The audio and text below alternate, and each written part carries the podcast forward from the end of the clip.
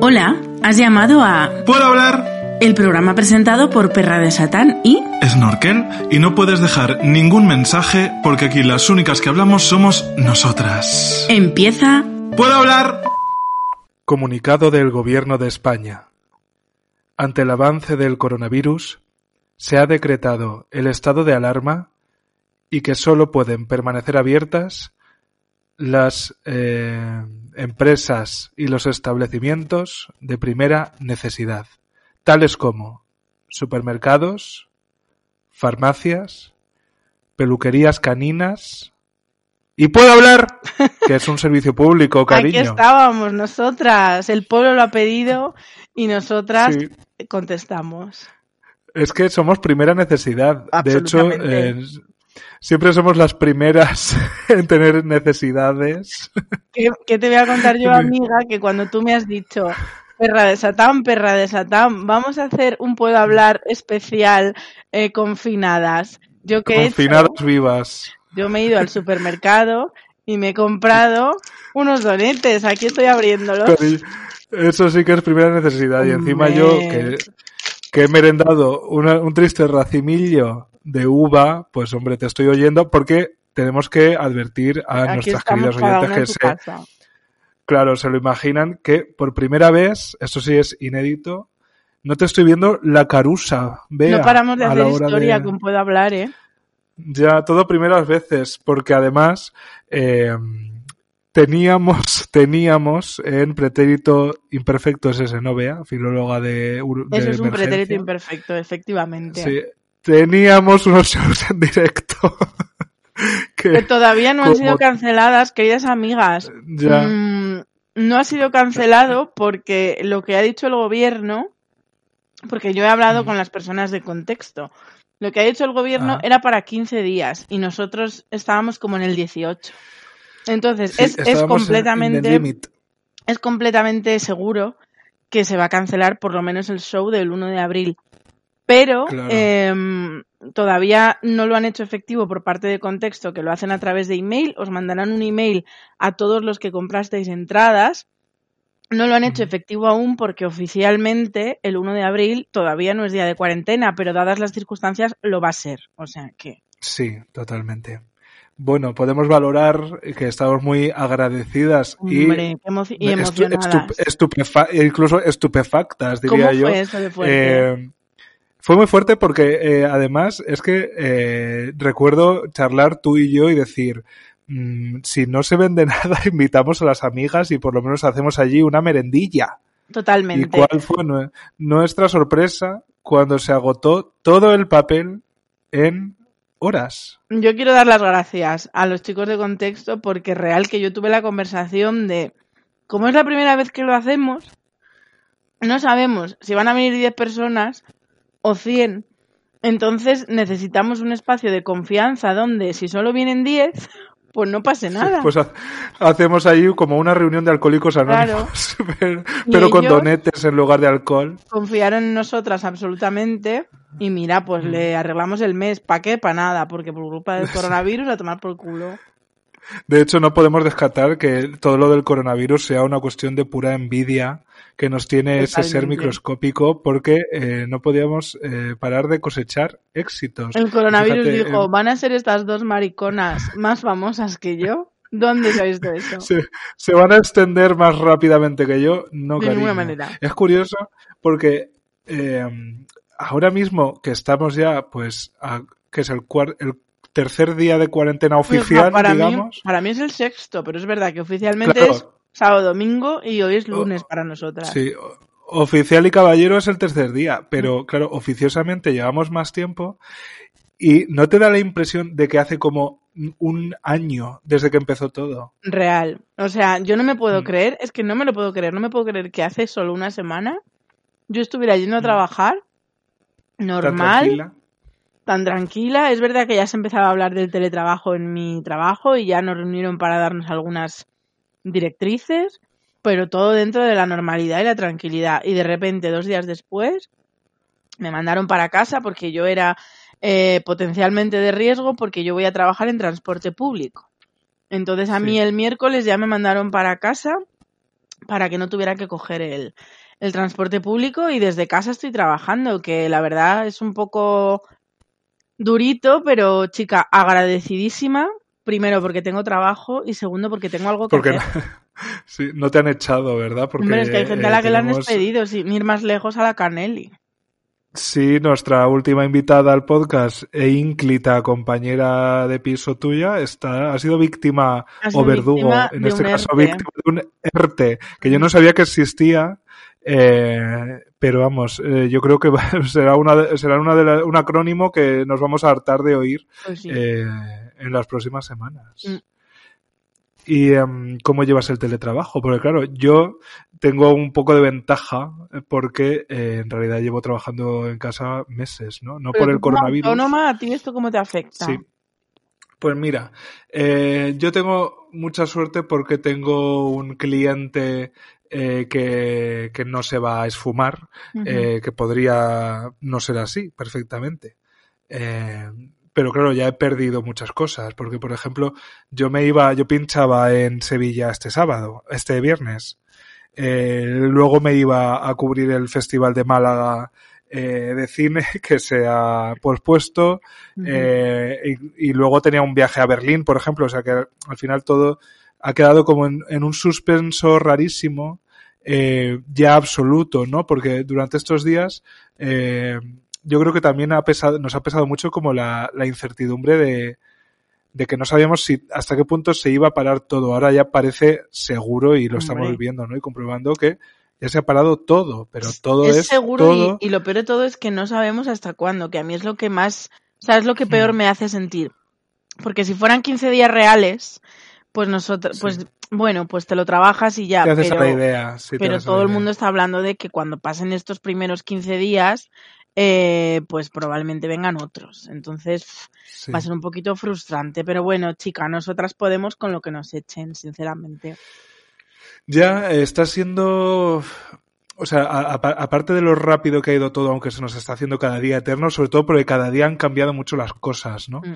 Eh, y, y la, la conciencia eh, ha sido como, no sé, a mí como que me, me entró de golpe, ¿no? Porque además a mí, por ejemplo, me ha pillado con una mudanza, Bueno, que ya es muy como... fuerte, nos lo tienes que una- contar todo, sí. Enrique. Sí, sí, todos los detalles. Es que ya es una, ya no estás tú como en tu elemento natural, ¿no? Porque yo llevaba ya días pues haciendo cajas, lo típico, metiendo todas tus cosas. O sea, que tampoco estás tú en, en tu rutina. Entonces, como ha sido todo ta- así como a trompicones hasta que nos hemos visto todas encerradas. Mm. Pero todo el mundo, ¿no? Que, que parece una cosa inédita, parece una cosa de ciencia ficción. Yo me estaba acordando el otro día de, de la peli de Shyamalan, de Happening que spoiler eh, trata también sobre una, una especie de virus que en este caso que se transmite como de las plantas que se transmite por el aire no entonces eh, también hay unas imágenes así como pues de calles vacías no del viento agitando la, la vegetación no que, que de repente ese elemento natural se convierte en peligroso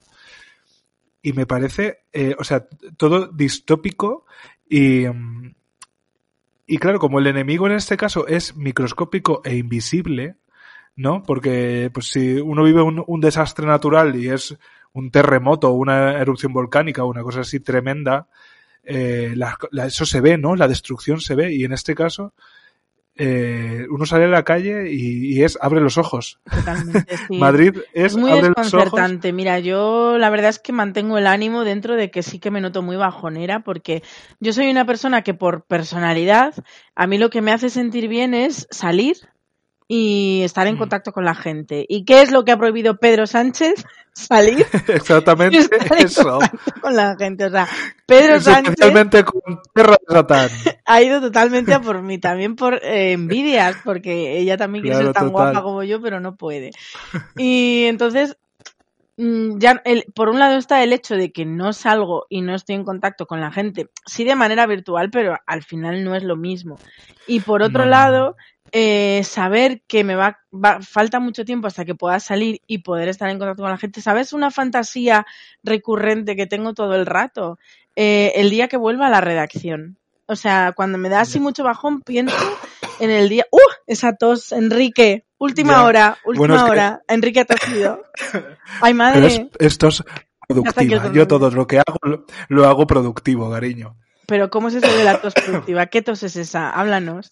Eh, la productiva es cuando generas mocos, Mocos, eh, sí. y la del coronavirus esto seca. Aún así, quiero salir del armario otra vez. eh, creo que voy por la Ella duodécima sale del armario en cada programa. constantemente. No paro de salir del armario porque eh, confieso que yo tengo síntomas.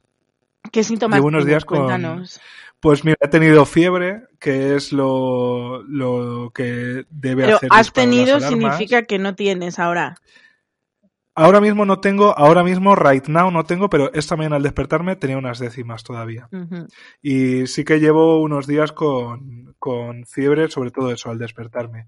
Es verdad que no es una fiebre muy alta, he tenido 38 como mucho, pero también he tenido otros síntomas. Entonces, claro, como el coronavirus se supone que va a pasar por todos nosotros y de maneras muy distintas, Bueno, en mi caso bueno. se está haciendo fuerte ahora mismo. Es que Eh, estás ya, Miguel, ya yo- caíste. Ya caíste como Ya, una no sé si lo, no sé si- no sé si lo tengo. En cualquier caso, estoy actuando como si lo tuviera, digamos. Claro.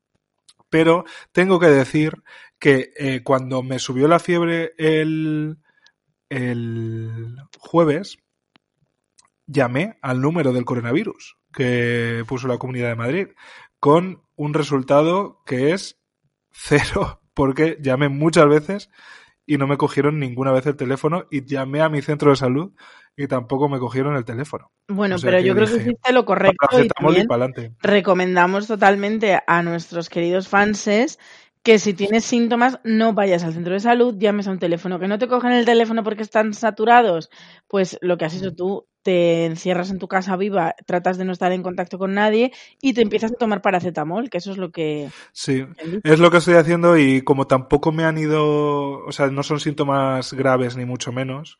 De hecho es que a lo mejor ni siquiera es coronavirus, porque es verdad que yo volví de viaje, eh, simplemente esa vuelta después de estar un mes fuera, pues ya se nota, ¿no? Y aquí hacía mucho más frío que en México, donde he estado, que yo iba en mangas de camisa todo el día.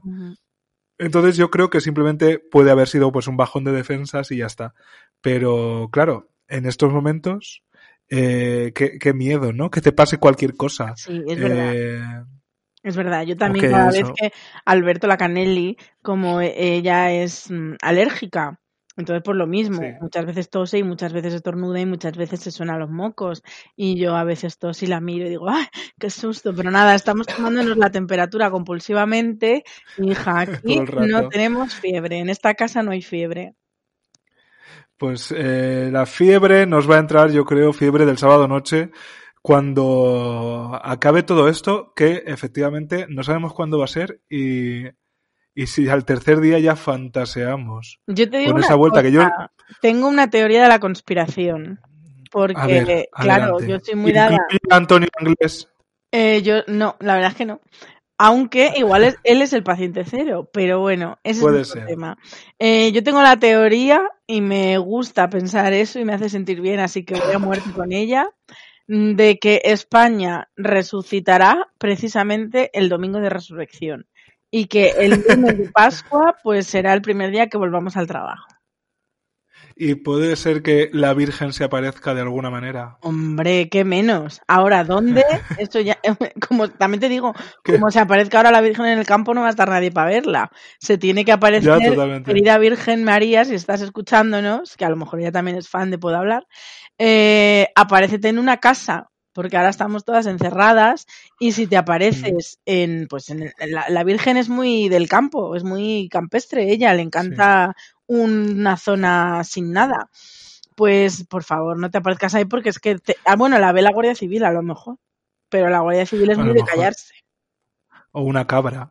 Ya, pero la cabra, ¿qué va a hacer? Pues, hombre, ¿Qué va a hacer la interpretar los cabra? signos divinos. No sé, a lo mejor empieza a hablar en latín. A a bailar, Es que si a no- bailar en la... Sí. si no está el pastor cerca, aquello se queda en agua de borrajas. Eh, te quería preguntar, querida amiga, eh, que se me hace rarísimo no verte, eh, no tocarte, no tocarte los pechos. Eh, eh, ¿No te parece rarísimo eh, formar parte de la historia? Como Hombre. Ser consciente de que, pues yo qué sé, porque si uno, yo me imagino que los, los diputados que estaban en el 23F, pues yo qué sé, pues eres un diputado y entiendes que forma parte de, de las posibilidades, ¿no? Vivir cosas así como históricas, pero nosotras que somos unas mindundis, Bueno, que lo único que tenemos es Yo te iba a decir un micro. precisamente que yo ya estoy acostumbrada a formar parte de la historia. Pero claro, ahora para mí esto no es tan histórico porque como es colectivo, pues yo no tengo mérito ninguno. Entonces, pues me da un poco igual. A mí me gusta ser parte de la historia a nivel individual. A título, A título eclesiástico. Y, por ejemplo, ahora soy parte de la historia. Una de las últimas cosas que me ha pasado justo antes del coronavirus, que me ha hecho muy feliz, es que Mm. eh, han pintado un cuadro con mi cuerpo y con mi cara. Y fíjate, pues eso es lo que más feliz me hace sentir, porque para mí un cuadro es como, pues que no se, no se muere nunca. El cuadro queda ahí para siempre. Es inmortal. Te veo un poquito Dorian Gray. Sí, ojalá. Que, pues también te voy a decir una cosa, porque se lo pedí yo al pintor. Le dije, píntame un poquito más delgada y con más tetas. Imagínate que ahora empiezo a perder tetas. Más, Y las más babas. tetas. Ma- hombre, claro que le pedí más tetas. Sí, sí. Yo Madre siempre mía. más. Yo siempre he tenido un sueño. Lo que pasa es que luego lo pienso fríamente y como a mí eh, no me gusta mucho exponerme a peligros innecesarios, por eso he ido al súper a por donetes en plena cuarentena del coronavirus. Sí, pues es digo, verdad. ¿qué La discreción. Claro, digo, ¿qué necesidad tengo yo de operarme si no lo necesito? Operarme por capricho. Pero yo siempre he querido operarme las tetas para tener más. Yo siempre como Alaska. Más es más. Madre mía. Mm, es un Eh, ¿No te encantaría, no te encantaría que eh, hacer como un pacto eh, con el diablo o con, bueno, o con Lina Morgan o con cualquier persona que pueda interceder ante nosotras, ¿no? Eh, y que ese cuadro engordara por ti. ya no que envejeciera, eso a mí me daría más igual, pero el cuadro que engordara por ti O sea, es que y ahora tú como poder estoy comer sin adelgazando, engordar. te lo digo con un en la boca. Porque a mí la cuarentena me ha pillado en plena. No quiero llamarla dieta porque no es una dieta realmente, sino que son unas pautas psicológicas que calman mi ansiedad y por lo tanto me ayudan a controlar mi alimentación y por lo tanto me ayudaban a adelgazar. Y la cuarentena me ha pillado en este lío. Y la verdad Sí. es que sorprendentemente lo estoy llevando muy bien. El tema de la comida, es verdad que ahora te lo digo con un donete en la boca, pero chica, la salud mental es lo primero. Y Está- yo un puedo Está por hablar delante de... sin un donete, pues a mí me da una bajona que no me puedo permitir. Pues sí, encima que ya que lo, lo hacemos a distancia, que yo me siento un poco el niño burbuja ahora mismo. Le estoy hablando a la pantalla de mi ordenador. Mm, O sea, es que eh, estoy el viendo, contacto humano, estoy viendo líneas de como las ondas de nuestras voces. Sí, como eh, se, eh, se traducen en, en líneas más o menos extensas. Eh, es una cosita un poquito mágica, ¿no? Mm. Y todo esto queda registrado, se convierte en realidad en ceros y unos, ¿no? Porque lo estamos grabando por internet. Hoy en día, Eh. como decía Don Hilarion, ahora que las dos somos fans de la Sí, zarzuela, la zarzuela. hoy en día la ciencia avanza que es una barbaridad. Es una barbaridad, cariño, totalmente. ¿Y qué estás haciendo para sobrellevar este encierro? Porque yo estoy por tirarme por la ventana, la verdad. Pues yo me, bueno, yo estoy trabajando, mira, te voy a decir una cosa y esto ya lo digo totalmente en serio. Nosotras que nos, que alcanzamos la fama gracias a confesar nuestra locura, yo tengo que decir que cada media hora, pero de reloj, doy gracias por eh, haber empezado casi hace un año a la terapia. Porque todo lo que yo he trabajado durante este tiempo previo, me, a- o sea, ahora, ahora es cuando veo cómo me, cómo me ha servido. O sea, todo el trabajo que yo he Los hecho, resultados, ¿no? efectivamente, ahora está mereciendo la pena porque estoy viendo que no pierdo el control, que mantengo la calma, que si me agobio sé calmarme, que si me entri- entristezco sé animarme, que puedo controlar mi alimentación, que puedo llevar una rutina. Y yo hace un año no podía. No podía porque estaba Mm. completamente saturada, completamente bloqueada y con la ansiedad disparada. Y des- por haber estado trabajando pues unos 10 meses que llevo en terapia y ahora, eh, aunque esté encerrada en casa, voy a seguir con la psicóloga, Mm. totalmente Por igual, porque claro, Mm. efectivamente, uy, madre mía, he tirado el micro. Vuelvo a las Ay, madre. ondas. Venga, Eh, vuelve, cariño. Aquí estoy otra vez. Pues eso, que yo voy a seguir con terapia, vamos, ahora más que nunca. Pero voy a seguir estando súper orgullosa, porque es que además hoy lo hablaba con una amiga y la palabra es esa, estoy súper orgullosa de mí, de que dentro de que esta es una situación muy difícil para todos y que todos en el fondo tenemos miedo, estamos desconcertados y esos sentimientos son normales, pero evidentemente nos, nos afectan. Eh, pues Mm. yo estoy sorprendentemente bien. Lo único que noto, que considero que es normal y no le doy mucha importancia, que estoy bajonera. Eso sí lo noto. Yo Pero lo que me noto más que más que, o sea, más que bajonero a nivel generalizado, ¿no? O sea, que me haya bajado la, el IBEX que se está hundiendo, por cierto, mi- mientras hablamos. Ahora hablamos de eso, porque también me, hay tela que cortar. Lo que me noto, me noto mucho más voluble.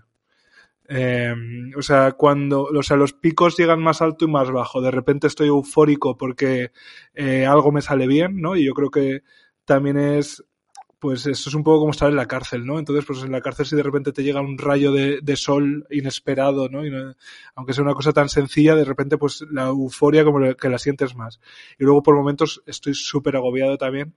Eh, y además me, me agobian cosas que en realidad yo la, yo la, me detengo a examinarlas y son las cosas que siempre he hecho, ¿no? Porque, eh, comentábamos antes, yo llevo meses trabajando en casa, yo ya hace tiempo que, trabajo desde casa, entonces esto a mí no me pilla de nuevas, pero es verdad que la imposibilidad de, o sea, de, el hecho de que esto no sea ahora mismo una elección, eh, hace que yo vea que mi plan de la tarde es una cosa que me va a ocupar tres horas y en vez de tomármelo con calma, me- de repente me, lo, me, me, me salta la ansiedad, ¿no? De, de, de, de pensar que voy a estar tres horas delante del ordenador cuando en realidad esa es mi rutina, ¿no? Eh, pero no las voy a estar y luego me voy a tomarme un café con no sé quién, ¿no?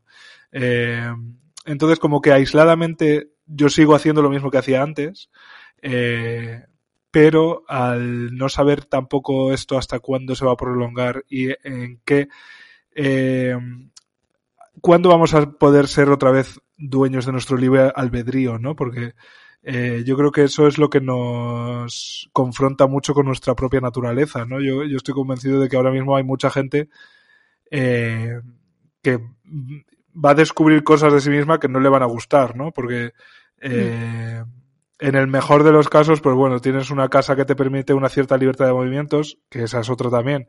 Bueno, estoy las viendo una- madrileñas, las madrileñas tenemos casas mitad. Por eso que hay una brecha de clase eh, que, que esta crisis eh, va a poner muy de manifiesto, ¿no? Porque eh, cuántas stories llevo yo pasadas de gente haciendo ejercicio en sus terrazas y animando a que haga- seamos, nos mantengamos activos y es como hija de puta. Eh, si yo tuviera una terraza de 16 metros cuadrados, pues también lo llevaría mejor, ¿no? Pues sí. Eh, y, y si la ventana de mi habitación no diera literalmente a un muro. Coronavirus. Madre mía, madre mía. Menos mal que por las ondas, las ondas radiofónicas no se transmite Sí. porque si no ya estabais todas muertas. Solo transmitimos nuestro buen humor, aunque nuestro buen humor... Pues hoy está eh, regulín, pero es que la vida es así, ya. la vida es así. Ya está. momentos. Claro. Mm. Y, y Sí, yo creo que eh, lo más importante es precisamente aceptar eso, que en situaciones buenas uno puede estar bien y puede estar mal, y los dos sentimientos son correctos. Y en situaciones malas, a lo mejor hay gente que también está bien ahora mismo y, y no Mm. pasa nada y no tienes que pensar, uy, estará loca, uy, es que no es consciente. No, es que a lo mejor está bien y hay otras personas que estamos mal y no pasa nada. O sea, yo creo que si algo defendemos en Puede Hablar es precisamente en aceptarnos a nosotras mismas, en conocernos a nosotras mismas y en reírnos de nosotras mismas. Pues aquí estamos. Eso y los, carbo- y los carbohidratos. Eso, por supuesto, hombre. Mm. Pero no te pasa a ti que, eh, claro, es que hay, hay mucha gente que se está tomando esto de formas muy distintas, ¿no? Entonces, Totalmente. es verdad que como nos está, nos está sacando de nuestras casillas a todas, yo por momentos de verdad que me resultan muy molesta la, eh, pues eso, la- las stories o el, lo que, cómo se está, cómo se se está transmitiendo a través de redes sociales, eh, pues eso, gente que está incluso romantizando este encierro, ¿no? Y, eh, tomándoselo, pues bueno, que, que, entiendo que, bueno, pues es su reacción y no voy a entrar yo a juzgarla, ¿no? Pero como eh, si nos estuvieran regalando 15 días de eh, autodescubrimiento y de vamos a aprovechar para hacer, no sé, lo veo todo un poco como de vídeo de Gisela. ¿Sabes los vídeos de Gisela? Sí. De, beber agua de forma de divertida. agua. Sí, entonces la, la gente está un poco, ¿cómo, está, eh, ¿cómo pasar 15 días confinados en casa de manera divertida? Es como, madre mía, si lo que estoy es desesperada ya.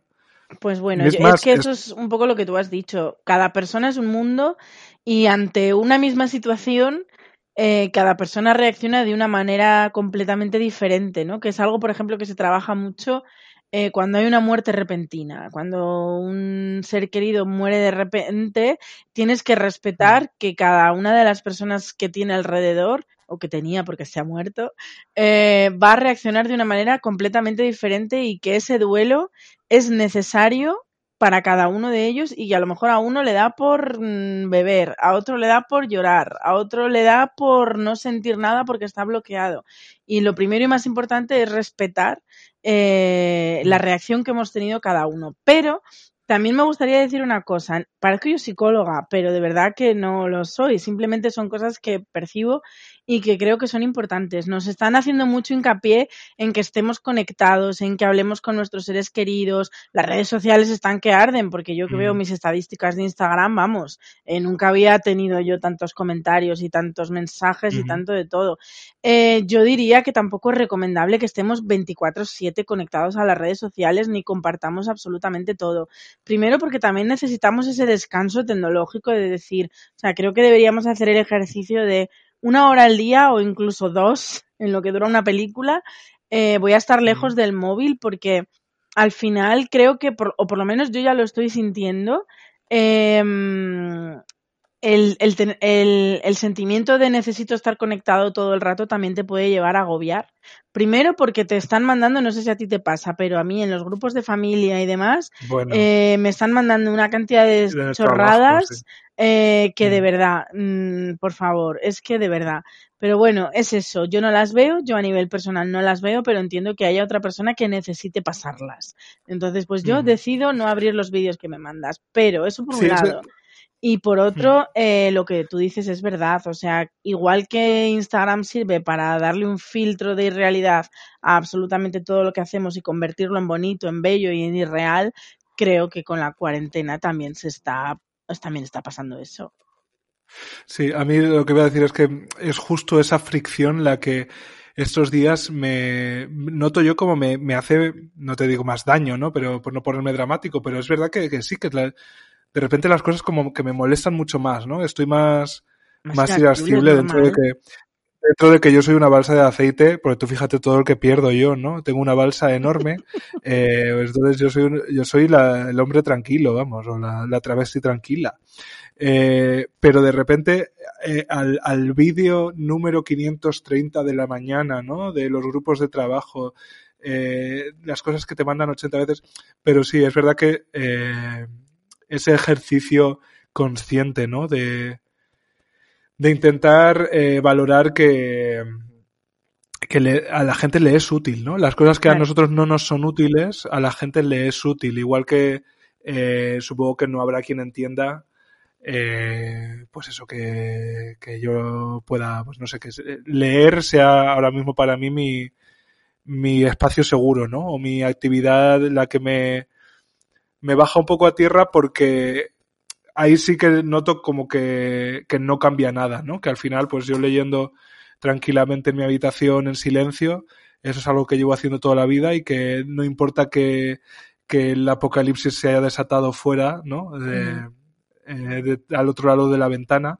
porque en mi habitación propia, por citar a, a Virginia Woolf, eh, todo, ahí sí tengo el, el control, ¿no? Eh, el control de que, bueno, si estoy en silencio leyendo como he hecho toda la vida, pues eso, eh, na- nadie, nadie puede intervenir en eso, ¿no? Nadie puede arrebatármelo eh, hasta que el coronavirus, pues, me haga crecer tentáculos o eh, una nueva mutación, pues, no sé, de repente el libro me coma la cara. porque si algo nos va a enseñar creo esta situación. Es que no sé ni cómo referirme, ¿no? A esto que está pasando. Este estado Eh, de alarma. Sí, eh, es que la, o sea, la ciencia ficción era real. Sí. O sea, ahora mismo eh, hay un, una plaga de virus, de seres microscópicos. Es que ni siquiera son seres vivos, que es una cosa que yo no sabía, pero esto, estos días se está diciendo mucho, ¿no? Que los virus no son literalmente seres vivos. Porque no necesi o sea, necesitan de otra célula viva para eh, sobrevivir y expandirse, ¿no? O sea, que son como medio zombies realmente, no están exactamente vivos ni exactamente muertos, porque, no, o sea, no son seres inertes desde luego, pero tampoco exactamente vivos, ¿no?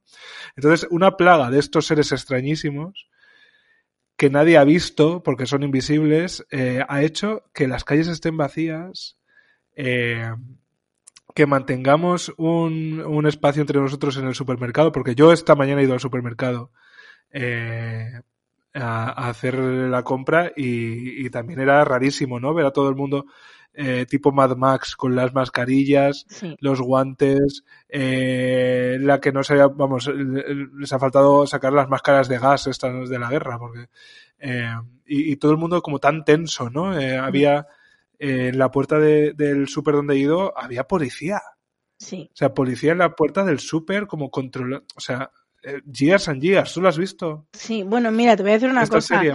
Eh, la vi, pero no la acabé porque no sobreviví al final del capítulo 4, que no vamos a decir nada para que la gente no, no se lleve un Mm. spoiler, pero la empecé a ver porque mucha gente me hablaba bien de ella y no sé si recomendarla para esta cuarentena porque igual, Mm. pues yo qué sé, hace traer más mal que bien.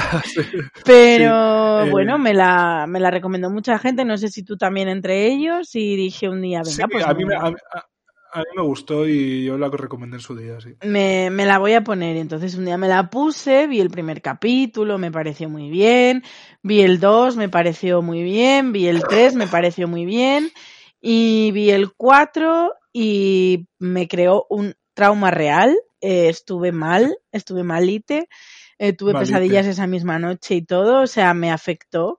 Y no he sido capaz de retomarla. Me, creo que son, ¿cuántos capítulos son? ¿Seis o siete? Eh, pues creo que ocho, de hecho. ¿Ocho? Uh, no sé, bueno. Creo pues- recordar. Yo me quedé en el 4 y no la he retomado. No la he retomado porque no, pues no, no me veo con fuerzas para seguir, sinceramente. Y dadas las Pues no es el- circunstancias. no es el momento mm, de- Claro, eh, no. Porque yo creo que ahora mismo, o por lo menos lo que me digo yo a mí misma es. Mm. Haz todo aquello que te haga sentir bien, evita todo aquello que te haga sentir mal. Mm. Pues yo ahora mismo no estoy para dramas, la verdad. No estoy viendo. Las Mm. series que estoy viendo son todas de, bueno, de drama rollo élite. Ese es el drama que ahora mismo mejor tolero. Drama máximo. Y, y comedia y espe- especiales de comedia de Netflix que me gustan mucho y demás. Que por cierto he descubierto a un hombre. Ay, Enrique, qué hombre. A ti no te gusta mucho la comedia, ¿verdad? A mí sí. ¿Ah, sí? ¿Te gusta? No ¿A digo quién no le gusta echarse? Yo eh, he investigado incluso sobre stand-up. Pues tienes, no sé si conoces, espérate porque me sé su nombre pero no me sé su apellido. Así que mm, voy a googlearlo. Se llama, aquí está. Eh, porque lo he buscado tantas veces en los últimos días porque es que encima está buenísimo el hijo de puta. Ay, Pero madre. es que hacía mucho, hacía mucho tiempo que no eh, veía un show de comedia brillante. O sea, es brillante. Cada una de las frases que suelta están completamente pensadas, pero no pensadas en plan como lo hago yo, que lo pienso y digo, ah, sí, jaja, qué gracioso. No, de esto que se le nota que lo ha reescrito y lo ha reescrito. Está y lo ha trabajado, reescrito. está Sí, o sea, trabajado. es brillante y tiene, bueno, voy a decir ya el nombre porque hija, Venga, que porque, madre Pringles mía. le estoy dando. Te animo, amiga, a que lo busques tú también en Google para que veas lo A bueno ver. que está. Se llama Anthony Jeselnik, escrito J-E-S-E-L-N-I-K. Es un cómico. Jeselnik. Sí, eh, dice aquí la Wikipedia. Anthony Jeselnik es un cómico, escritor, actor y productor estadounidense. Es conocido por su estilo de humor negro, el cual enfatiza la ironía, non se... Uh, esto yo no sé qué es. Non sequiturs, insultos mordaces, comportamiento arrogante y un personaje con, fre- que con frecuencia adopta posturas anormales. Ojalá Pues mira, eh, todo me suena adoptara bien, la verdad. posturas anormales conmigo, porque es que me parece tan atractivo, de verdad. Pocas cosas hay mejores en la vida que un cómico que está bueno. Desde mi punto de vista, Yo, así de lo digo. corro- corroboro que estoy ahora mismo en Google Imágenes. ¿Y qué te Eh, parece? Efectivamente, está bueno, está bueno. Y luego sí. es que ya no es que esté bueno, es que es exactamente el prototipo de hombre que a mí me gusta porque es enorme. Enorme, o sea, debe Mm. medir como un metro ochenta y ocho, que para ti no es enorme, pero para mí sí. Eh, una cu- pura cuestión de perspectiva. y, y- y es ancho y de piernas grandes y a mí eso me vuelve loca, sinceramente. Alto, ancho y profundo, cariño. Real, real, es que es yo lo que yo, y encima inteligente, o sea, ¿qué más le puedo yo pedir a la vida? Entonces, vi el primero, eh, mm, claro, sí, pero bueno, si eres inteligente y Que eso que me voy a reír sabe. contigo, pues mm, tampoco necesito yo tanto. Eh, pero de verdad, qué, qué, qué buen descubrimiento. Este señor y otra, una chica que se llama Michelle Wolf.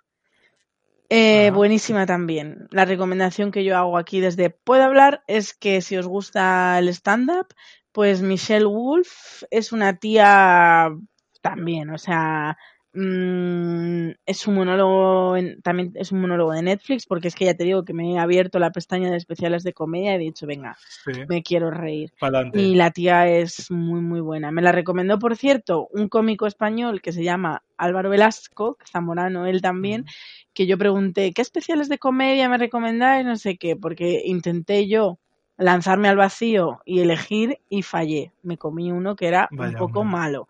Y entonces pedí ayuda en Twitter y como me lo recomendó un cómico, pues dije, chica, pues si le gusta a un cómico, malo no puede ser. Y la Michelle Wolf también maravillosa. Pues eh, yo estuve viendo, como he estado en México, que no sé si te has enterado, he estado un No me he en enterado, no me he enterado. Cuéntanos. Eh, estuve viendo un especial también de stand-up de, de un cómico mariquita mexicano, que es además así como gordito y bajito y tal, entonces eh, habla pues de esas cosas, ¿no? Que se llama Manuna, eh, Manu espacio NNA, Ujú. eh, y está súper bien también. ¿Y porque, dónde lo bueno, puedo ver él- yo esto? ¿En Netflix está en también? Netflix. Ah, mira. Pues está en. Netflix.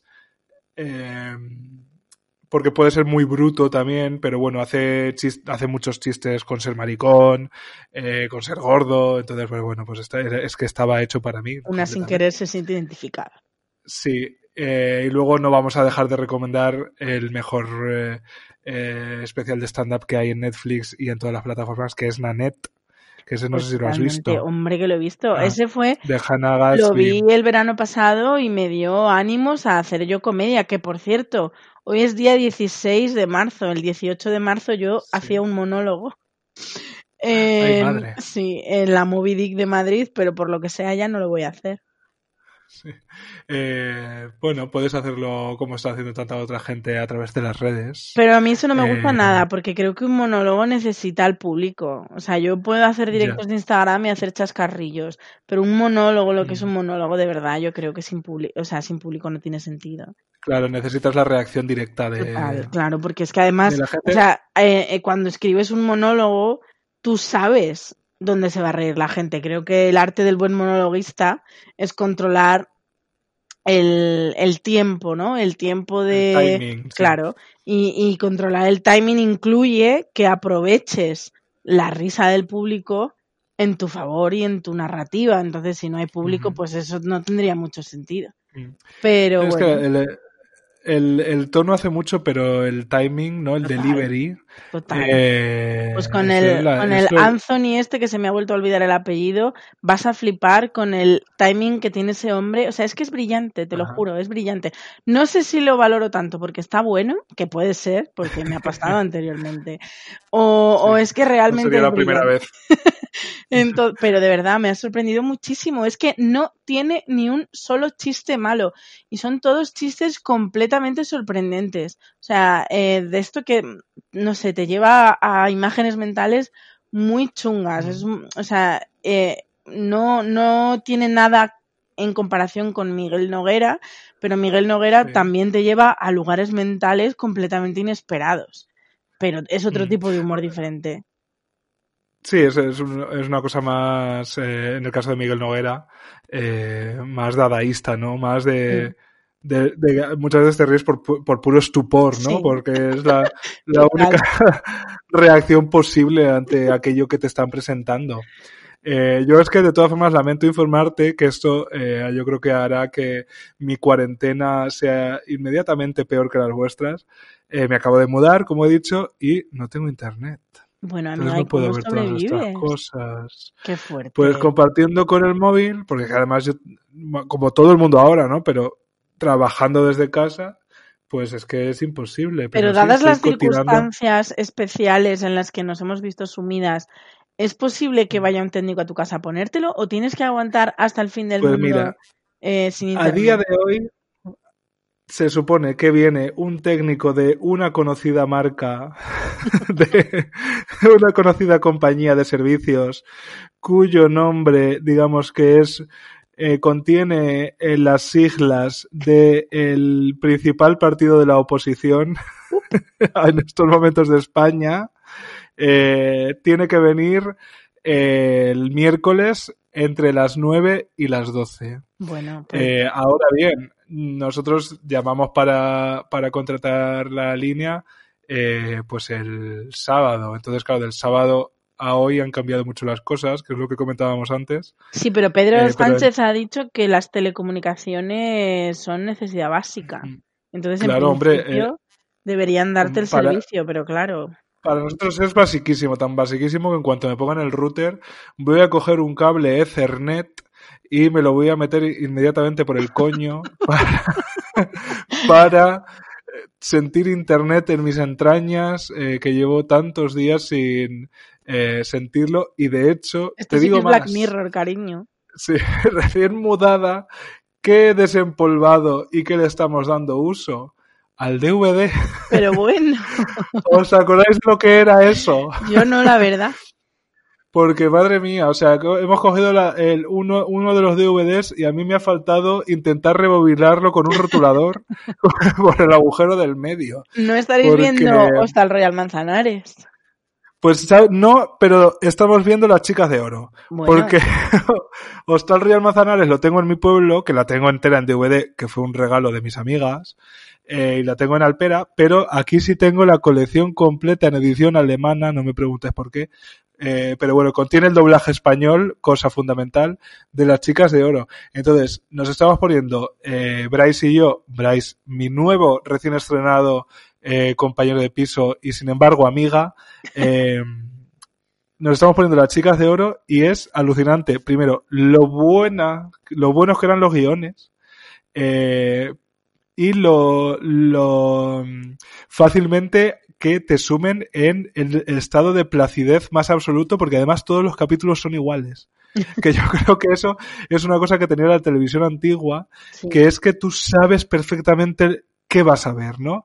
Eh, y sabes lo que va a pasar. Antes de que eh, nos ap- apelaran más a la sorpresa, ¿no? Y a los giros y a los cambios constantes, eh, las chicas de oro tienen eso, ¿no? Que eh, incluso nosotros cogemos eh, discos al azar, ¿no? Pues al final, temporada 4, segundo disco, pues es que da igual. es que son todos los episodios absolutamente iguales. Aunque ayer me hizo mucha ilusión que eh, uno de los 107 episodios que, que vimos eh, contenía ese GIF que me gusta tanto de Blanche eh, Ah, con sí, un el que como- vaporizador dando, sí, que está como de que es un GIF que llevo usando pues dos décadas, ¿no? Qué fuerte. Pues apareció y de repente eh, me sentí eh, formando parte de la historia de Internet. Qué fuerte. Pues mira, eso yo que soy mucho, porque ¿sabes otra de las cosas que estoy haciendo en mi confinamiento? Escucharme los episodios de mi podcast favorito, que es ni más ni menos que Puedo hablar. Por Anda. supuesto. Y, y eso es una cosa que alababa Noel en el episodio de Seriefilas Sí. sobre Colombo, ¿te acuerdas? Que nos habló muy bien de Colombo. Sí, sí, sí. Y que decía precisamente eso, que todos los episodios eran iguales. O sea, que se ve que la serie en los años, o sea, la- las series en los años 80 o 70, Mm. pues eh, tenían que ser así, igual que ahora son de otra manera. Y bueno, pues eh, es verdad que se agradece, porque al final es como tu lugar de paz donde controlas todo, es un poco lo que decías Sí. antes de sentarte a leer en tu cama, que, que ya sabes lo que te va a dar esa experiencia y, a- y- y tan ricamente. Además, siempre me hace mucha gracia, que esto mucha gente no lo sabe, eh, que si, pues, si tenéis en mente a Dorothy de las chicas de oro, que es la más alta, un poco la más protagonista, y a Sofía, que es su madre en, la, en la ficción, la actriz que hace de Dorothy es un año mayor que la actriz que hace de Sofía. ¿Qué me dices? O Yo eso no que- lo sabía. Sí, sí.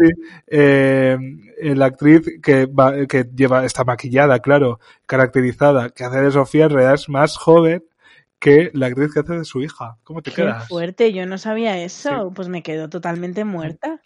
Pequeño dato para que presumáis cuando podamos volver a hacer vida social con nuestras amigas Bueno, yo te digo una y cosa. queráis impresionarlas. Hablando de vida social, yo no he dejado el Tinder porque Anda, mm, voy a contarte una cosa, amiga. Yo últimamente estaba muy descontenta con el Tinder porque notaba cómo Tinder se iba grinderizando. Es decir, Ah. la gente quería quedar contigo y quería quedar contigo ya. O sea, les daba el para calentón. follar en el momento y punto, ¿no? Les daba el calentón, entraban a Tinder, supongo que le darían like a todas a ver cuál respondía, entonces yo entraba ahí y decía, uy, qué mona está. Le daba like, empezábamos a hablar y sí, bueno, al principio pues hola, ¿qué tal? ¿Cómo te llamas? ¿Dónde eres? ¿Dónde trabajas? ¿Qué haces? No sé qué tal. Y mm, cinco minutos después, eh, ¿qué haces esta noche? Y yo, pues, Madre ver mía. cuarto milenio, cariño. Por Por supuesto. Da igual cuando leas esto. Hombre, y, y entonces yo me daba cuenta que, la, que los chicos ya estaban buscando quedar ya, y si no era ya hoy, pues ok, ya mañana. Y yo, pues eso, en principio no es lo que busco. Entonces, Tinder, ahora la gente por fin quiere solamente hablar, porque está aburrida Claro, porque no puedes quedar. y, y solo quiere hablar, con lo cual eh, está siendo la mejor etapa de mi vida en Tinder, porque eh, el físico ya no importa, el, nada importa ya, o sea, en- solo importa que tengas conversación y que, y que puedas entretener a la gente y yo estoy living, porque ese es el Tinder que me gusta a mí, el Tinder de vamos a estar hablando cinco o seis días a ver si realmente me interesa conocerte o te quiero mandar a paseo. Y entonces a mí la cuarentena me está viniendo genial para mm, poder hablar con hombres heterosexuales, porque ya no hablaban, solo querían follar. Eh, pues qué curioso, porque eh, yo no sé si eh, de- desde la cuarentena precisamente mis interacciones han subido o han bajado. No te digo en Tinder, te digo en general. Uy, las O mías sea, han subido, estoy- pero nivel disparado. Yo es que estoy súper apático, súper apático. De hecho, estaban comentando antes las amigas en el grupo que desde que estamos en cuarentena hacen, se mandan mucho más nudes y eh, como que está la cosa que arde y yo decía, pues es que yo no lo estoy notando para nada, pero es verdad que estoy tan desganado a todos los niveles Mm, A mí me pasa que igual. quizás ¿eh? que no, no estoy yo sintonizando esa frecuencia. Yo tengo la suerte, mira, mm, una confesión que voy a hacer yo en este preciso momento, en el que tú aprovechas para morirte por coronavirus. Sí. Eh, yo tengo la suerte de tener un dealer de confianza, eh, que es un hombre que me manda fotopenes prácticamente todos los días. Y Todo el día, buenos días, cariño, aquí está mi rabo. efectivamente. Y yo la verdad es que le he pedido que no pare. Le he dicho, no pares, sigue, sigue, no pares. Es más, redobla. Y, y es verdad que también estoy un poco muerta por dentro, porque, Sí. bueno, pues eso, si estoy de bajona anímicamente, pues hay gente que con la bajona es verdad que le sube el cachondismo, a mí no. Entonces, si bien es verdad que sus fotopenes no me excitan, no por nada, sino por la situación en la que yo me encuentro ahora, porque en otras circunstancias, pues sí que me han excitado, eh, yo las Sí. agradezco muchísimo. La- les agra- o sea, las fotopenes es lo que me mantienen viva y, y aferrada a quien yo soy en realidad y las necesito. Hago un llamamiento también desde aquí. Da igual que seáis maricones, yo no soy homófoba. Eh, mm, Qué poca vergüenza. eh, os pido por Siempre favor. hemos quedado siempre que lo- los heteros a ti los maricones a mí, que para eso eh, está dividido Claro, así el pero es que hay, hay muy pocos heteros. O sea, por aquí alguno hay, yo sé que alguno hay. Y cada Hay, vez más. hay bastantes, ¿eh? Sí. Hay bastantes. Pero bueno, Mm. yo a los maricones, si es que no, no tienen por qué elegir, nos pueden mandar la foto a las dos. Claro. Sí. Eh, no sé si eh, eh, podemos decir que en directo ahora mismo está aplaudiendo muchísimo la gente. ¿Tú Ah, claro, es que so- claro, es que son las ocho en punto. Son las 8 en punto y nuevamente salimos a los balcones Ha para dicho aplaudir hoy, al personal sanitario. En Sálvame, porque tú fíjate lo que es la vida, Enrique. Eh, Yo trabajo en Mediaset, pero no trabajo Sí. en Telecinco. Pero eh, por no sé por qué, pues porque es porque al final Telecinco es la parte más importante de Mediaset España. En, en mi redacción hay un montón de teles y en todas las teles se pone Telecinco todo el día. Sí. Luego hay otras ha- hay otras eh, zonas en las que hay una tele de estas que vienen todos los canales a la vez, que se ven todos los canales de Mediaset a la vez, pero los que están en mi Sí. redacción, en todos se ve Telecinco. Y entonces yo cuando empecé a teletrabajar, pues ¿qué hice? Pues poner Telecinco en casa, porque para mí era lo normal y, y, y mi manera, o sea, ver Telecinco, yo veo Telecinco y me entran ganas de trabajar, fíjate, así he sido programada. Entonces Ay, yo ahora, mientras estoy trabajando en el salón de casa, pues yo por las mañanas necesito a Ana Rosa. O sea, Ana eh, Rosa. eh, nunca Una pensé cosa como que de perro, perro de Pavlov, ¿no? Tú eh, escuchas, escuchas a Ana Rosa y te pones a darle a la tecla. Es que, ni siquiera lo, es que ni siquiera lo escucho, simplemente lo necesito de fondo porque me ayuda a concentrarme. Y por la tarde, Mm. pues había Sálvame, que el programa de hoy de Sálvame ha venido caliente, caliente, porque un médico ha perdido la cordura en directo y eso ha sido muy fuerte, eso ha sido muy fuerte. Ay, madre. Pero, eh, bueno, pues cuando ya se deshicieron del médico, porque al final se tuvieron que ir a publicidad porque no había manera de, car- de calmarlo, eh, cuando volvimos de publicidad, pues ya no estaba el médico por ninguna parte. Y, Había desaparecido Jorge misteriosamente. sí, y Jorge Javier pues estaba haciendo como chascarrillos y no sé qué y no sé cuánto. Y de repente Jorge Javier ha dicho, esta noche a las nueve de la noche quedamos todos en nuestros balcones para tirarnos por ellos. Y yo he dicho, pues sí, Jorge Javier, sí lo voy a hacer. Lo, se- lo secundo, cariño. Totalmente, aunque yo no tengo balcón y encima vivo en un bajo, o sea que ya me dirás tú. Pero siento la necesidad de Tú tirarme más, más- más que tirar, más que planear, lo que haría sería reptar, ¿no? Sales de tu como balcón. una lagartija. Ay. Bueno, yo ahora vivo en un, en un segundo, que Ahora vives en un tampoco. segundo, bueno. Sí, Sí, el- mortal el no segundo, sería. Claro, es que el segundo es peligroso porque depende de cómo caigas, te puedes matar Sí. o te puedes romper cosas y no te, no te puedes arriesgar a romperte nada que están las urgencias saturadas. Ya ahora mismo hay que tener mucho cuidado, no morderse los padrastros para no acabar arrancándose un brazo, porque eh, no sabemos cómo están. Lo, que eso, eso, eso sí me asusta, me asusta un poco, me, me inquieta un poquito. Que es como de repente, pues na- tampoco te digo que me, va- me vaya a caer un meteorito, pero imagínate que te da una apendicitis. Mm. Por ejemplo, ¿no? Sí, o una sí. cosa así, pues eh, es que a lo mejor no te pueden ingresar. O tienen que echar a alguien para operarte a ti. O sea que es, eh, es muy peligroso. Sí, o sea, ahora mismo, de hecho, por eso nos, por eso nos tienen encerrados en casa precisamente, para que no salgamos, para que no nos caigamos por la calle, para que no tengamos accidentes de tráfico y para que evitemos mm, de todas las maneras posibles ponernos malos cualquier tipo de enfermedad. Lo que pasa que hay cosas que son inevitables como una apendicitis. O mira, por ejemplo, a mi madre, que yo ahora hablo con mis padres, fíjate, yo antes hablaba con mis padres una vez a la semana, ahora hablamos todas las noches. Sí. Porque tenemos Sí. muchísima vida y muchísimo que contarnos. Con videollamada. Y a mi madre el sábado se le rompió una muela y claro, tiene necesita ir al dentista porque está teniendo mucho dolor. Sí, y entonces, eso, eh, claro, pues ella llamó al dentista y el dentista le dijo, pues tómate unas pastillas y cuando pueda verte te veré. Así que ahí está esperando Eh. la pobre. Igual hoy cuando me llame por la noche ya, ya ha ido, pero igual no. Mm. Pobrecilla. Pues eh, cosas que el coronavirus trajo y que nadie lo esperó. eh, mis padres han, han eh, aprendido a usar la videollamada. Bueno.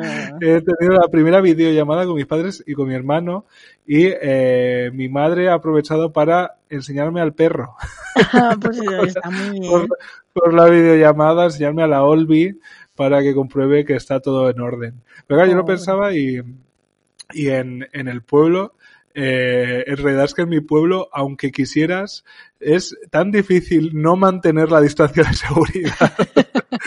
porque mi pueblo en invierno, bueno, ya no es invierno estricto, ¿no? Pero eh, es que lo de que no haya nadie por la calle es lo habitual, ¿no? Y eh, que esté todo, todo el mundo en su casa es completamente lo habitual, ¿no? Y de hecho, mi padre, por ejemplo, sigue saliendo al campo porque es que no te cruzas con nadie, ¿no? Entonces, eh, hay un peligro absolutamente cero, ¿no?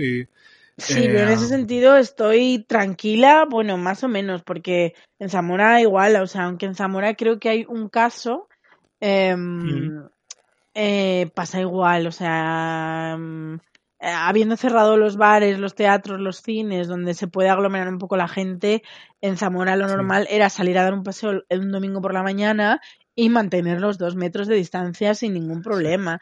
Pero también es verdad que me preocupa un poco mi madre porque mi madre es enfermera. Claro, Y- está Sí, expuesta. y digamos. ayer ya me dijo, ella es enfermera, está en consultas en oftalmología, pero ayer ya me dijo que la supervisora le había dicho que iban a clausurar consultas porque en oftalmología hay cosas que son graves y que tienen que seguir tratándose, pero hay otras muchas consultas que no son Mm, graves. pueden esperar, Entonces, claro, la, iban a empezar a, a cancelar consultas y entonces eh, la iban a cambiar de servicio y entonces ella tenía miedo porque, pues porque siempre lo ha tenido en realidad, porque ella trabajó en urgencias cuando era joven y claro, en urgencias el trabajo es muy duro a nivel físico y psicológico. Y mi madre pues nunca quiso volver a urgencias, o sea, era algo como que tenía en la cabeza de no quiero volver a trabajar en urgencias y lo ha tratado de evitar toda la vida y tenía un poco de miedo por si le tocaba volver a urgencias. Como todavía no he hablado con ella, ahora cuando acabemos puede hablar, haré un puede hablar especial Sí. Begoña y, y a ver qué me cuenta, pero sí que es verdad que sí que estoy preocupada por mi madre porque ya no porque vaya a enfermar, sino por la paliza que le puedan meter, porque mi madre al final tiene 60 años y, y chica, pues es, me da un poco de pena que pues que tenga que pasar por esto, la verdad.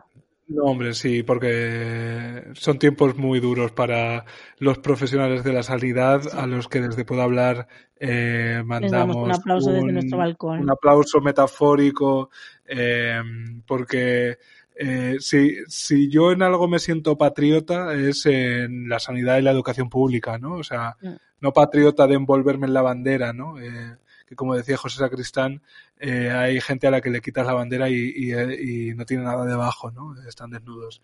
Eh, es en eso, en, en sentirme arropado eh, por un sistema que yo evidentemente financio y últimamente financio mucho, pero eh, financio con gusto, ¿no? Porque eh, en Estados Unidos, donde ya está empezando a haber un pico de casos importante, pues que tú imagínate el verte expuesto a nivel de mm, que si lo pillas y por lo que sea eh, tienes una patología previa o estás en un grupo de riesgo o por lo que sea te pasa cualquier cosa que tienes más peligro o te lo puedes pagar o hasta luego maricarme. Sí. Eso sí que, o sea, yo creo que cuando, cuando el coronavirus llegue a América de la forma que ha llegado a Europa, es decir, que se hayan empezado a tomar medidas, vamos a empezar a ver cosas jodidas, porque también a mí me siguen mucho, mucha gente de México, porque una vez yo me hice viral en México. Entonces ahora me están escribiendo para preguntarnos cosas que están pasando en España. Me preguntan, Sí. me han escrito varias personas y, y están asustados porque, porque dicen que, que el gobierno mexicano, pues que, que no se lo está tomando nada en serio. Y luego Mm. tenemos el caso de Trump, que se lo toma en serio, pero no mucho. O sea, se lo toma en serio, pero Sí. luego toma medidas que no son muy racionales. Con lo cual creo que cuando, cuando llegue el coronavirus a América, que consideramos México y, y mm, Estados Unidos países pues que más o menos pudieran estar a la altura de, de España, incluso Estados Unidos de Europa, eh, yo creo que vamos a empezar a ver cosas muy chungas y espero que nos hagan recapacitar y pensar, porque al final Estados Unidos para, para Europa era un modelo económico y en España eh, se nota que Estados Hombre, Unidos y- era un modelo. Pues y espero no que demos de- cuenta que no, que no tenemos que, que tenemos que dejar de fijarnos en Estados Unidos.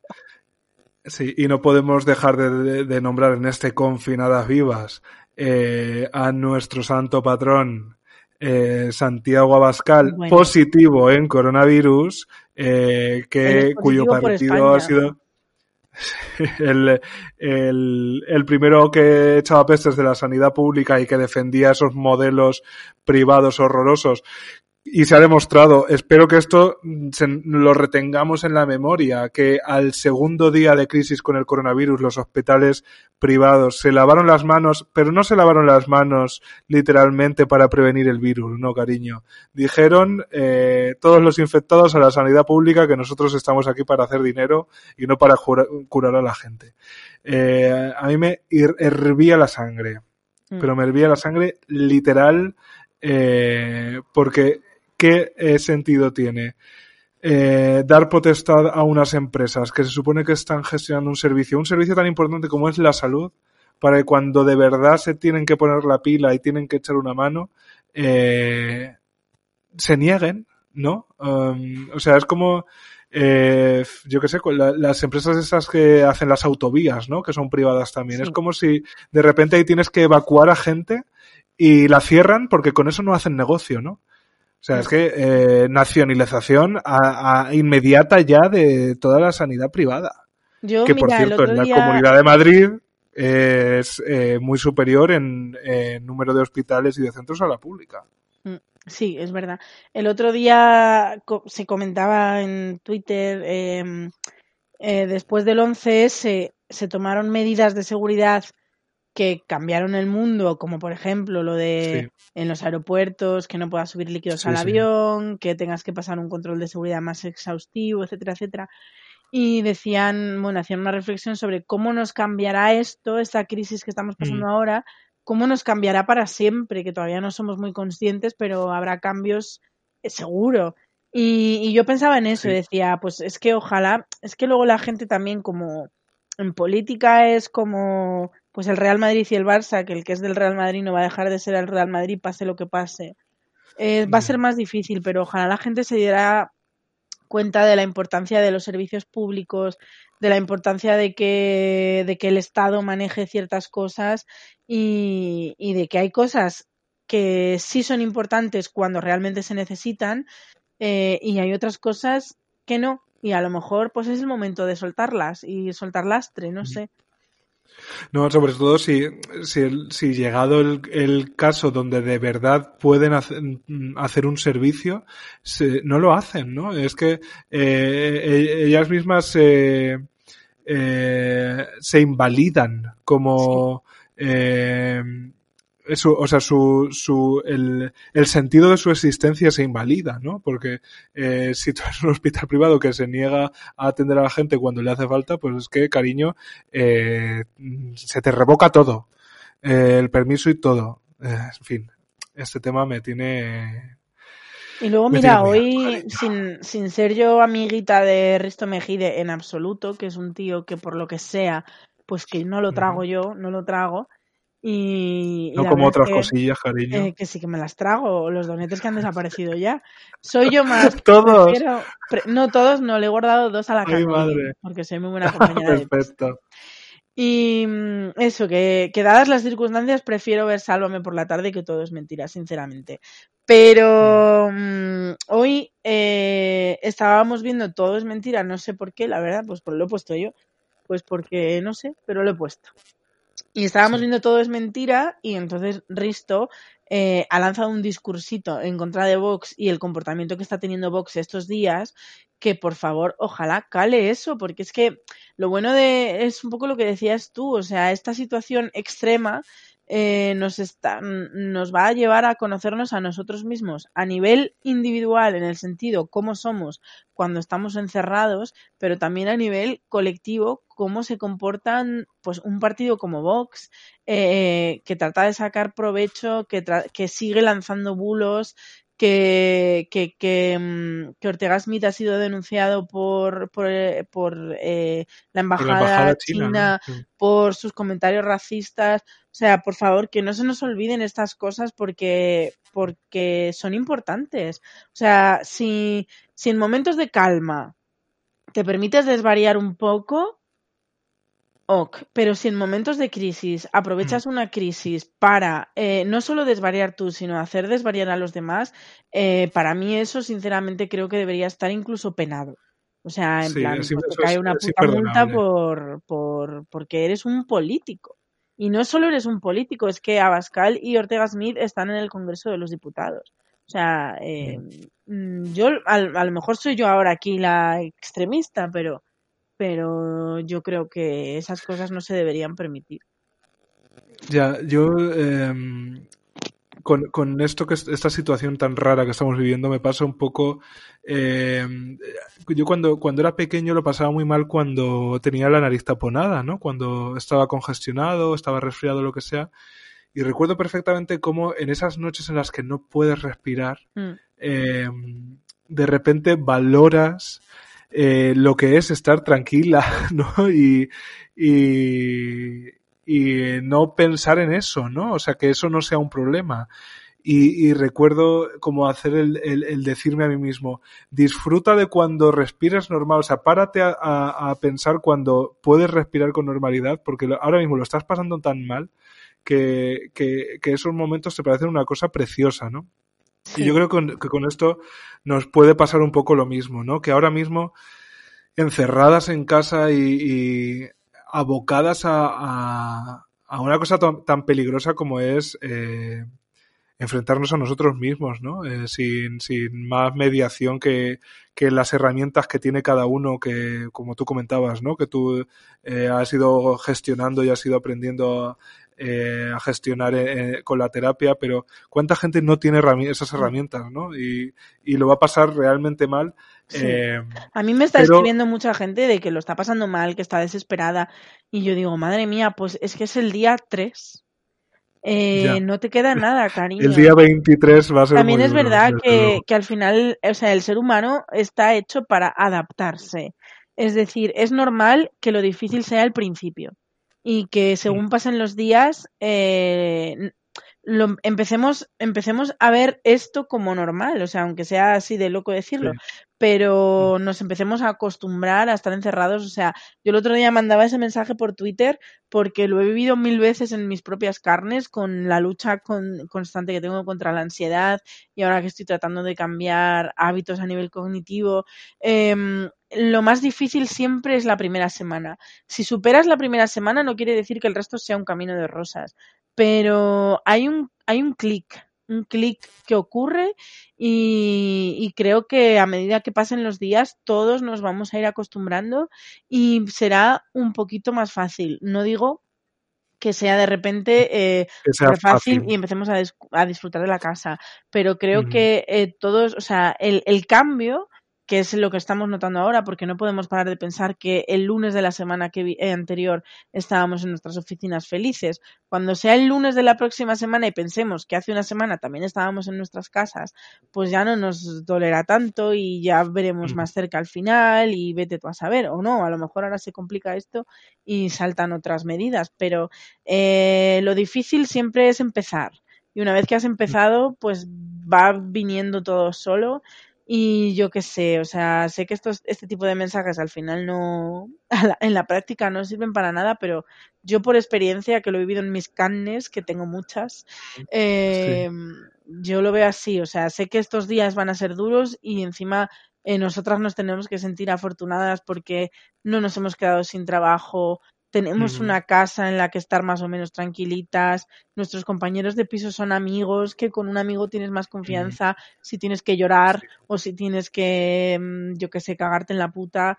Em, en el fondo nos tenemos que sentir afortunadas, sobre todo, fíjate, yo no puedo parar de pensar en la gente con hijos. Eso para mí sí que sería Sí, una absoluta totalmente. tortura. Imagínate tener en casa a un mocosillo de 5 años y otro de 7. Eh, me suicido. Me suicido. Ya. Me tiro por el balcón Sí, a las mucho, la mucho ánimo a todos los padres y madres y tutores legales y gente encargada de cuidar a niñes porque eh, si ya es un reto eh, aguantarnos a nosotros mismos, pues eh, tener a, a- a personas a nuestro cargo. También los dependientes, ¿no? Las personas Mm. mayores. tiene que ser muy duro, ¿no? No, te- no contar con todas las herramientas eh, para, para, afrontar esos cuidados. De todas formas, yo creo que con eso ya podemos eh, despedir este confinadas, eh, que no tendremos más remedio que repetir porque sí, esto pinta que va a ser para Igual, largo. Por fin cumplimos nuestro sueño de tener un Puedo Hablar semanal. Pues sí, porque desde luego tiempo ahora mismo tenemos.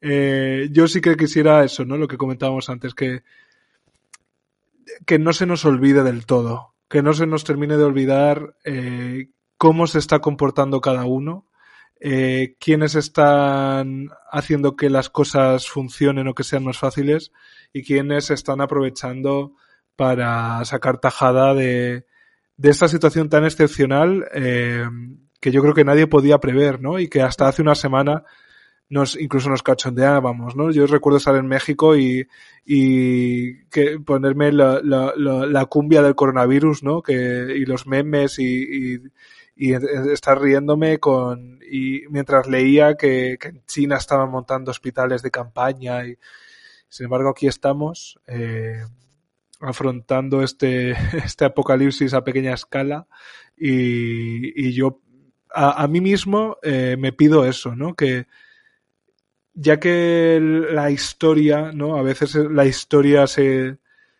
se materializa delante de nosotros, ¿no? Y, y ves claramente que, que, estás formando parte de algo que te supera, que te trasciende, pues que aprendamos algo, ¿no? O que no se nos olvide del todo dentro de tres meses, eh, o de seis meses, o de un año, cuando esto no sea más que un recuerdo y un, y un, y un generador de chistes, ¿no? Que lo acabará siendo porque ya lo está haciendo porque no tiene, no tenemos más remedio que enfrentarnos a esto con las armas que tenemos y el humor es la fundamental. ¿no? Total, sí, eh, totalmente.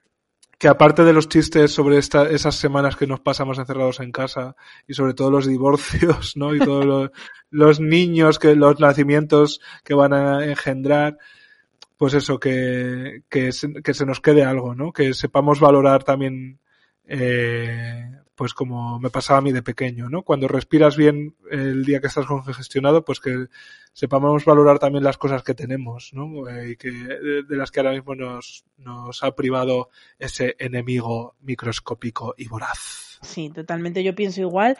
Y, y lo que más fuerza me da a mí para seguir es pensar que lo que estoy haciendo y lo que estamos haciendo tiene que merecer la pena, o sea, tiene que merecer la pena en el sentido de que logremos aplanar la curva, esta es nueva expresión de moda, y sí. tiene que merecer la pena a corto plazo para que, para que podamos frenar eh, la expansión del virus.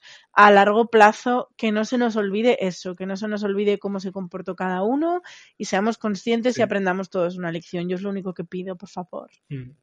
Al final también es, acoge mucho, ¿no? Abraza la idea de que de que esto nosotros lo estamos haciendo por, por los demás, por nosotros mismos, porque eh, pues evidentemente si tú o yo tenemos el coronavirus no es un problema, pero si vamos a la panadería y hay una señora de 80 años, vecina nuestra, sí sería un problema. Entonces lo hacemos por ella, lo hacemos por la gente que tiene patologías, lo hacemos por las personas mayores, lo hacemos por los sanitarios, eh, y bueno, al final, si nos damos fuerzas entre todos, pues sí, será más llevadero, no es tan. Difícil, y lo único que tenemos que hacer, lo único, no tenemos nada más que hacer que estar en nuestras putas casas.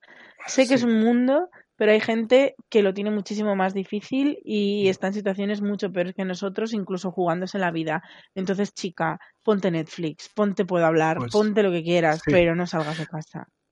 Nosotras desde Puedo Hablar, desde luego, eh, intentaremos en la medida de lo posible aportar nuestro granito de arena y si tenemos que hacer confinadas vivas 1, 2, 3, 4 y 5 pues y hasta el día del juicio final, pues así lo haremos, cariño.